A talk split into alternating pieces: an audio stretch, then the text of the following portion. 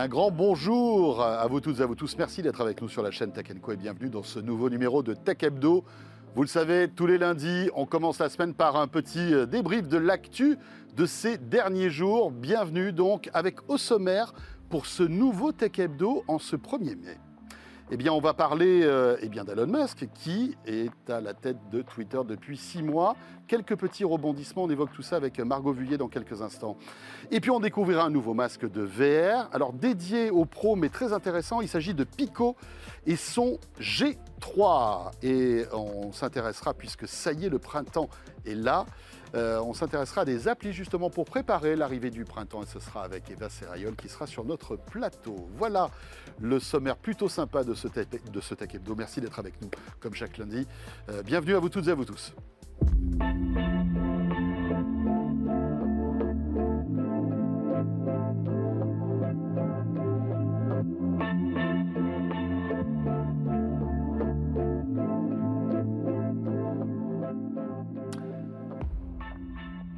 En ce 1er mai, on est très heureux d'être avec vous, bien évidemment, pour euh, toute l'actualité tech. Vous pouvez retrouver euh, ce Tech Hebdo, bien sûr, sur la page YouTube, sur la chaîne Tech Co, bien évidemment, ce lundi soir, et puis, euh, bien sûr, en replay.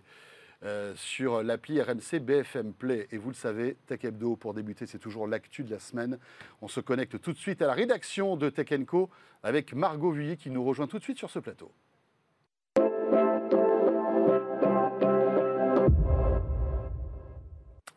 Bonjour Margot. Bonjour François. Ravi de te retrouver Margot. De Donc, euh, de la rédaction de Tech Co.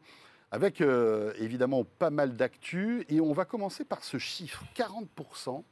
40% des femmes qui jouent aux jeux vidéo ont déjà été victimes d'une forme de sexisme. Margot. Oui, c'est une étude IFOP qui est parue euh, la semaine dernière sur le sexisme dans le monde du gaming. Mhm. Et donc ce chiffre, 40% des femmes ont ainsi déjà été victimes d'une forme de sexisme, sachant que 6 femmes sur 10 jouent aux jeux vidéo. Donc c'est euh, une passion qui se répand notamment bah, chez les femmes. Euh, et puis c'est un sujet qui reste un petit peu tabou quand même, même si on voit que euh, la parole se libère quand même, mhm. notamment dans, le milieu du streaming. Par exemple, la streameuse Magla sur Twitch qui en parle beaucoup.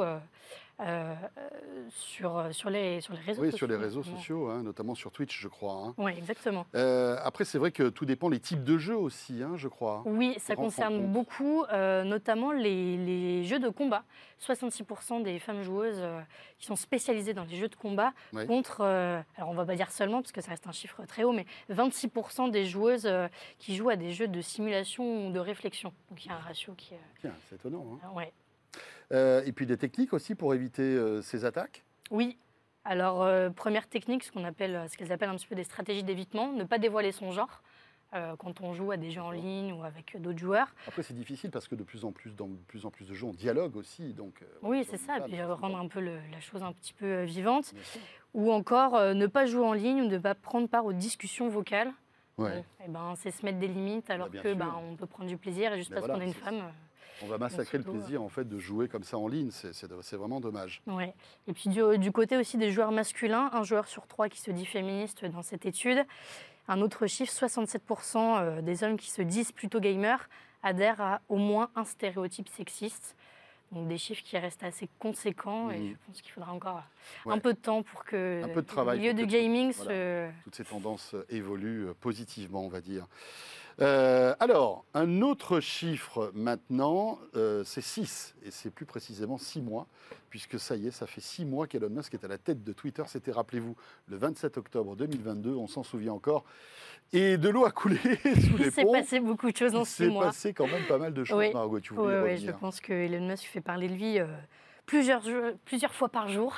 Certes, c'est sans doute voulu en plus, hein, et sa stratégie tient la route. Hein. Oui, donc il y a eu Twitter Blue, déjà. Euh, on a vu il y a quelques jours euh, les anciens badges de certification qui demandaient une authentification. Euh, ben, ont disparu mhm. pour laisser place à l'abonnement payant. Twitter Blue, alors je ne sais pas si tout le monde s'en souvient, mais ça a apparu deux semaines après le rachat d'Elon Musk pour être retiré parce que c'était un fiasco total. Oui, ça avait été mal lancé. Oui, c'est ça. il y a eu des, des usurpations d'identité assez conséquentes. Et euh, donc c'est revenu le 22 novembre et en France c'est apparu le 3 février. Euh, peut-être pour ceux qui nous regardent, Twitter Blue, donc, qui sert à modifier des tweets, à faire des, des tweets de plus de, de 4000 signes, Mhm. euh, avoir moins de publicité aussi dans, dans son fil Twitter. Sauf que tout ça, ça a amené une certaine pagaille dans les badges, donc notamment au niveau de ses anciennes certifications. Il y a aussi des nouveaux badges, les badges gris, les badges or.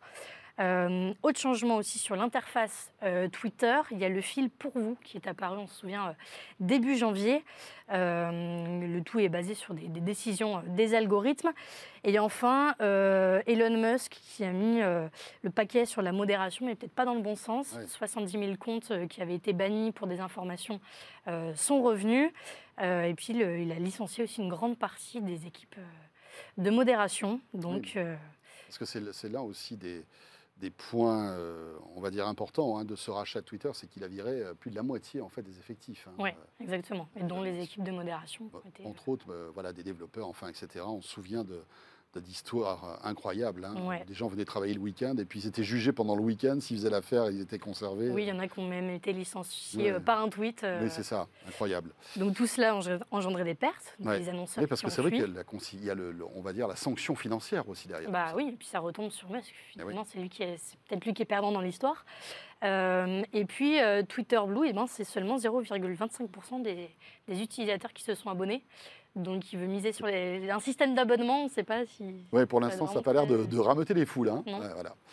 Euh, dans l'actu aussi, euh, Margot, tu voulais nous euh, parler euh, de ce. euh, alors voilà, là, on part dans le vintage, dans le rétro gaming. Et pour tous ceux qui ont connu euh, la Nintendo NES, eh bien, cette Nintendo NES va pouvoir ressortir de la cave et du carton parce que grâce à une innovation française, elle va redevenir au goût du jour. Oui, on se souvient de la Nintendo NES qui est sortie il y a, il y a 40 ans Aïe. déjà.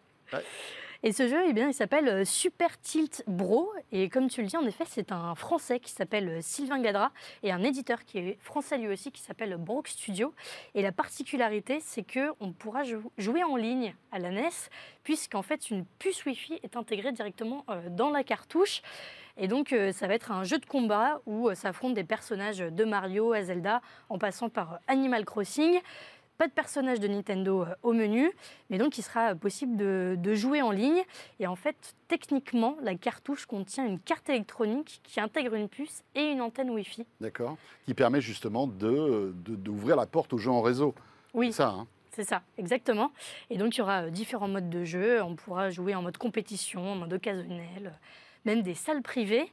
Euh, et puis ça marche très très bien puisque euh, le jeu en fait est financé euh, grâce à une campagne de financement participatif. Et au Ouais. bout de trois jours, il y a déjà euh, 40 000 euros qui ont été levés. Donc euh, je pense que Ouais, ça, c'est tous les anciens geeks, euh, fans de jeux vidéo, qui oui, ont on investi là-dessus. euh. l'histoire euh, du ah début. euh. Et donc des livraisons euh, des versions physiques est annoncée pour avril 2024. Il faudra patienter euh, encore un peu, mais on peut déjà jouer en ligne en tout cas euh, à ce jeu-là. Voilà, Margot, je ne sais pas si tu as déjà testé euh, cette console, Pas encore. parce que tu es beaucoup trop jeune, bien évidemment, mais pour ce qui me concerne, c'était mes premiers émois de jeux vidéo, et c'était euh, incroyable, quoi. Les Zelda, les Super Mario là-dessus, c'était fou. Et le fait de se dire que ça revient aujourd'hui, c'est assez amusant, et avec la fonctionnalité euh, donc, de jeu en réseau, ça peut être plutôt cool. Euh, et dans l'actu aussi, on va terminer par Netflix.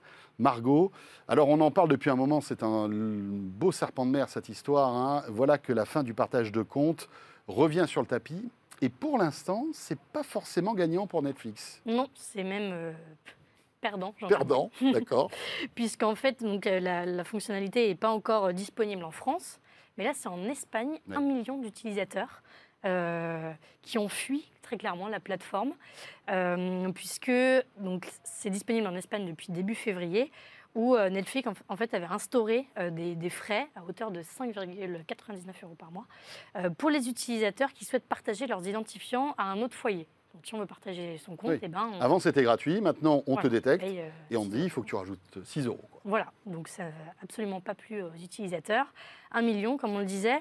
Et euh, donc cela fonctionne en fait avec un système de détection des, des comptes partagés avec euh, une surveillance des adresses IP, des identifiants de compte, l'activité euh, des clients.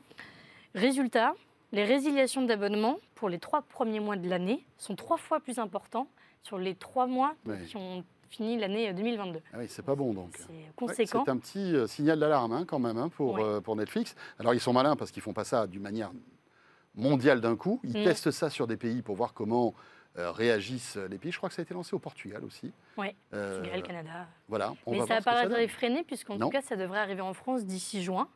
Donc, on verra bah. ce que ça donne. On verra bien si on s'abonne, on continue notre abonnement ou si on se désabonne suite à cette petite option qui va vite arriver. Merci beaucoup Margot. Margot Vuillet, donc de la, rédaction de Tech Co. Et tout de suite, bien sûr, on accueille notre premier invité dans cette émission.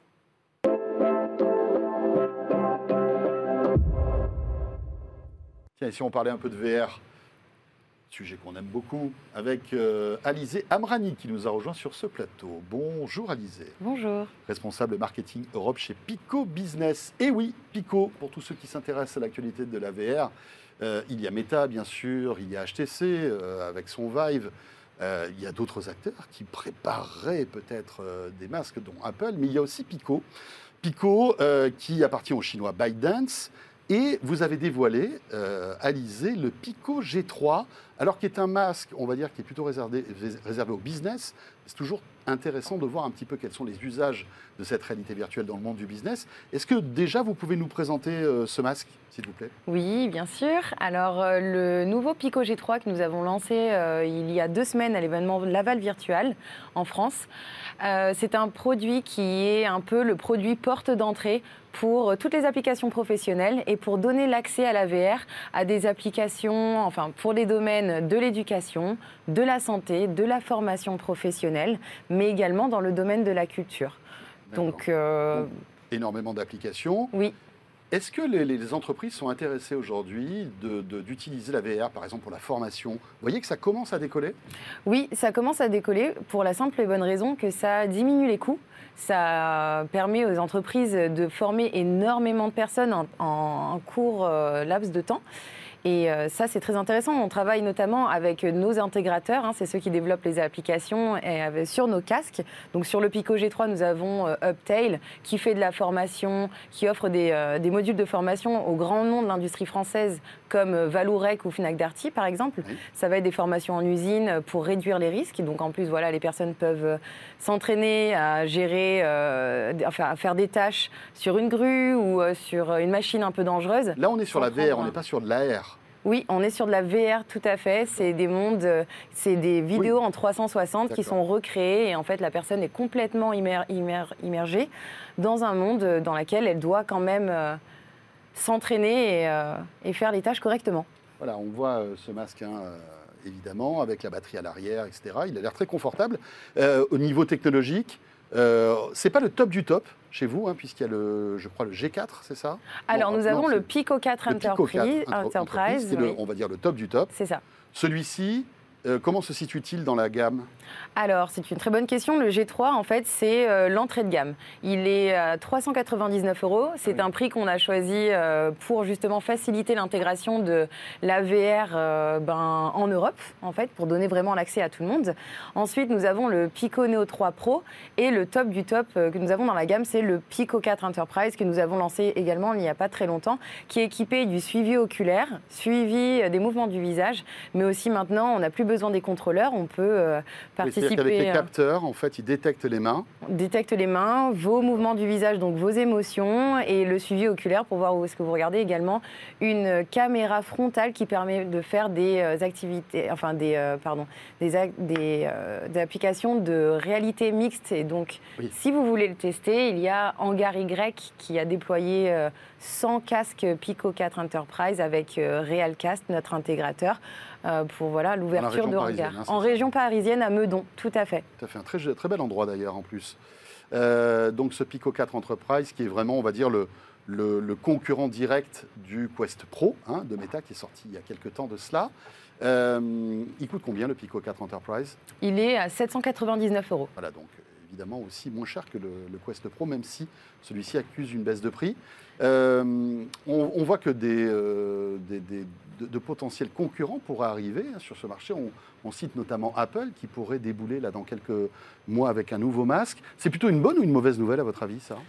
Alors, euh, on considère que c'est finalement plutôt une bonne nouvelle parce que ça veut dire que la VR, la XR de manière générale se démocratise et en fait c'est vraiment dans notre stratégie chez nous, chez Pico, de pouvoir donner accès à cette technologie qui est absolument fabuleuse à un plus grand nombre de personnes possible. Euh, tout à l'heure, quand on parlait du G3 euh, et qu'on parlait des exemples, il y a des exemples très marquants, par exemple dans le domaine de la santé. Mhm. On travaille avec des partenaires euh, comme Lumine ou HypnoVR qui aident les, les, patients en hôpital pour gérer leur stress et leur anxiété grâce à la, à la VR, mais aussi dans les EHPAD. Il y a une histoire que j'aime beaucoup raconter, c'est l'histoire d'une d'une résidente en EHPAD qui, pour ses 100 ans, a voulu sauter en parachute. Ça a été fait, ça a été possible grâce à la VR. Oui, elle est restée euh, donc euh, tranquillement dans sa résidence, elle a chaussé le masque. Elle a vécu. ça va, elle a bien géré la situation. Elle va bien, elle va très bien. Donc voilà, c'est pour nous qui est de la concurrence qui arrive sur le marché, bah, c'est preuve qu'il y, a de l'intérêt. Ça doit être drôle de, vivre comme ça un saut en parachute avec un masque VR. C'est possible. ça doit être impressionnant. et eh bien voilà, donc l'actu pour Pico, c'est ce Pico G3, donc pour les entreprises. Euh, mais sachez qu'il y a toute une gamme hein, qui, existe aussi pour le grand public. Merci beaucoup, Aliza Amrani. Merci. Responsable donc euh, business chez Pico Europe. Et vous restez avec nous. On retrouve tout de suite Eva Serrayol pour les applis, sa petite sélection d'applis euh, dans ce Tech Hebdo. À tout de suite.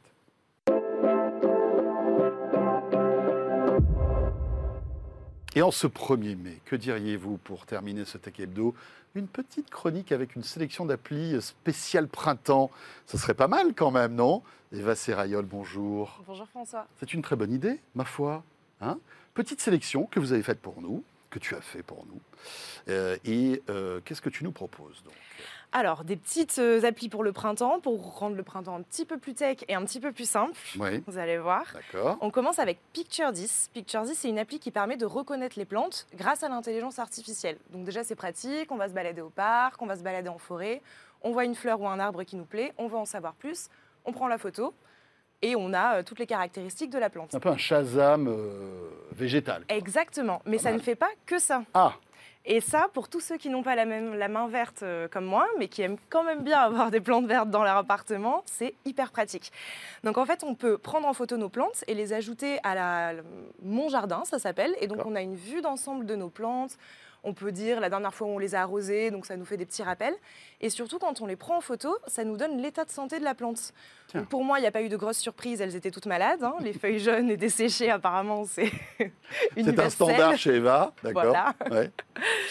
Et donc, elles nous disent si, elles sont en, mauvaise santé, euh, comment faire pour les aider en fonction de ce qu'elles ont, s'il y a des petits insectes, comment les traiter, etc. Donc, et ça, marche vraiment Il y, a beaucoup d'erreurs ou euh? bah Alors, je vous le dirai d'ici quelques mois. si mes plantes continuent de mourir, c'est que ça ne marche pas. Pour le moment, ça m'a eu l'air vraiment pas mal. Enfin, C'était clair et net qu'elles étaient desséchées. C'est quand même assez fascinant que simplement avec une photo, en fait, la pierre arrive à retrouver la variété de Mais surtout parmi des, euh, milliards de, variétés. quoi. C'est incroyable. Ah ouais, vraiment. Top Et ça s'appelle Picture 10. Picture 10. Version gratuite et payante? Et une version payante avec un essai 7 euh, jours gratuit comme souvent. Et ensuite, c'est 29,99 pour un an. Donc ça reste quand même assez, euh, assez raisonnable. Si ça fonctionne bien, ça reste, euh, ça reste raisonnable. Et puis tu sauveras tes plantes. Exactement. On l'espère. Je vous ferai un petit retour. Bon, si tu t'intéressais un peu, parce que c'est la période en ce moment, aux allergiques. Aux allergiques, oui. Alors cette appli, elle est pour tous ceux qui se mouchent, qui ont les yeux gonflés, qui pleurent et qui détestent le printemps, du coup. Donc petite dédicace aux allergiques au pollen. Et eh oui. Donc cette appli Pollen Plus, on rentre dessus, on active la géolocalisation, ça nous capte et on se retrouve avec des infos très complètes sur ce qu'il y a dans l'air autour de nous. On peut même choisir ce à quoi on est allergique, c'est-à-dire euh, bouleau, platane, frêne, chêne. Je vous les fais pas tous, mais il y a une liste euh, très très longue. Il y a un petit graphique aussi, une page où on peut voir le risque d'allergie en fonction de l'heure de la journée. Donc on peut même prévoir et ah anticiper. Oui, comme une météo des pollens en quelque sorte. Exactement. Donc c'est très pratique, c'est assez complet et surtout c'est gratuit. Et petit plus, on peut aussi voir la pollution euh, atmosphérique euh, autour de nous. Donc avant d'aller faire le, petit jogging, euh, si vous voulez vous remettre au sport au printemps. Si vous avez le pollen et la pollution, vous vous dites bon non mais ça va, je vais regarder Tech Hebdo alors. Exactement. Je vais rester à la maison, c'est pas mal. Donc voilà, et si vraiment pollen plus ça suffit pas, on me l'a beaucoup recommandé sur les réseaux sociaux. On a l'appli Doctolib hein, que tout le monde connaît bien. Le mieux c'est quand même de prendre rendez-vous avec un ORL.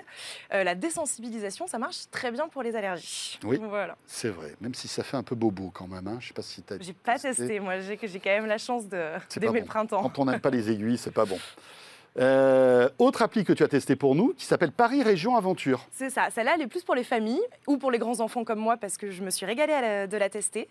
L'idée de cette appli, c'est de faire découvrir des quartiers ou des monuments célèbres de Paris et ses alentours grâce à la réalité augmentée, la reconnaissance d'images et la géolocalisation. Donc il y a 44 aventures à faire, que ce soit de chez soi ou en extérieur. C'est environ 1h30 par aventure et c'est une sorte de jeu de piste en fait. Donc pour les aventures dehors, on a plusieurs thématiques sport, street art, euh, histoire, euh, des choses un petit peu plus euh, artistiques, nature, gastronomique. Donc tout le monde peut trouver son, son compte. Exactement. Et il y a plein de lieux. On peut aller découvrir le marché puces de Saint-Ouen. J'ai noté le centre Pompidou, Versailles, qui me, qui me donne envie de tester. On peut découvrir l'ancienne ville royale de Rambouillet, se balader sur la Marne. Voilà, c'est très sympa, il y a vraiment de quoi faire. Et donc, on bouge dans un quartier pour collecter des objets. C'est ça l'idée, grâce à la réalité augmentée. Et quand on a trouvé plusieurs objets, il y a des petites quiz, des petites anecdotes euh, sur des événements historiques, euh, sur le quartier, etc. Et on collecte des personnages. Donc, par exemple, à Versailles, on va avoir euh, Louis XVI, Louis XIV, Marie-Antoinette, on peut avoir Napoléon euh, ailleurs. Et on peut faire une petite collection euh, des personnages en fonction des thèmes. Donc ça, j'ai trouvé que c'était assez sympa et ludique pour les enfants. Mhm. Et de chez soi, c'est une nouveauté de l'appli. C'est euh, des aventures sur le thème des Jeux Olympiques. Donc ça, je l'ai fait hier soir. Et on se promène dans un quartier donc sur le téléphone avec son petit personnage. On peut choisir entre Tom et Emma. Moi, j'ai pris Tom parce que c'est le nom de mon petit frère. Mhm. Et euh, voilà, il se promène, il collecte des objets. Et à la fin, euh, j'ai eu Nicolas Karabatic, euh, le joueur de handball. Et ça nous explique un peu sa vie, l'histoire du handball. Et c'est très sympa. Les graphismes sont très jolis. Moi, ça m'a plu. C'est une très bonne idée pour occuper les enfants, surtout pour les longs week-ends du mois de mai qui arrivent. Et les pongs là qui s'enchaînent. Mhm. Ouais, et c'est entièrement gratuit surtout. Donc c'est quand même le plus. Le seul petit bémol, c'est que pour le moment, c'est disponible uniquement pour Paris et sa région. Voilà. Voilà. Bon, Peut-être qu'on aura d'autres itérations euh, et d'autres petits frères C'est pour d'autres régions de. France, ça serait pas mal. Merci beaucoup Eva pour cette petite sélection d'applis euh, printanières, ça fait toujours plaisir et ça fait du bien. Voilà, il manque plus que le soleil qui vient, qui repart. Enfin, en tout cas, on parle de Paris. hein. Après, dans le sud, je sais que ça va bien, il n'y a pas de souci. Euh, en tous les cas, merci de nous avoir suivis pour ce Tech Hebdo.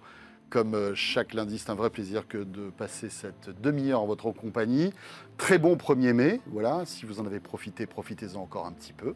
Et puis, euh, on se retrouve très vite sur la chaîne Tech Co. Et puis aussi, je vous rappelle, tous les soirs hein, sur BFM Business, j'ai le plaisir de vous présenter Tech Co. Euh, on parlait tout à l'heure de VR avec une émission spéciale VR tournée dans le métavers qui sera diffusée le 2 mai et qui est disponible si vous nous regardez après en replay. hein, Il n'y a pas de souci pour découvrir à quoi peut ressembler une émission de télé en VR. Ça peut être intéressant si ça vous intéresse. Euh, à très vite et merci encore une, merci encore une fois de nous suivre. À bientôt.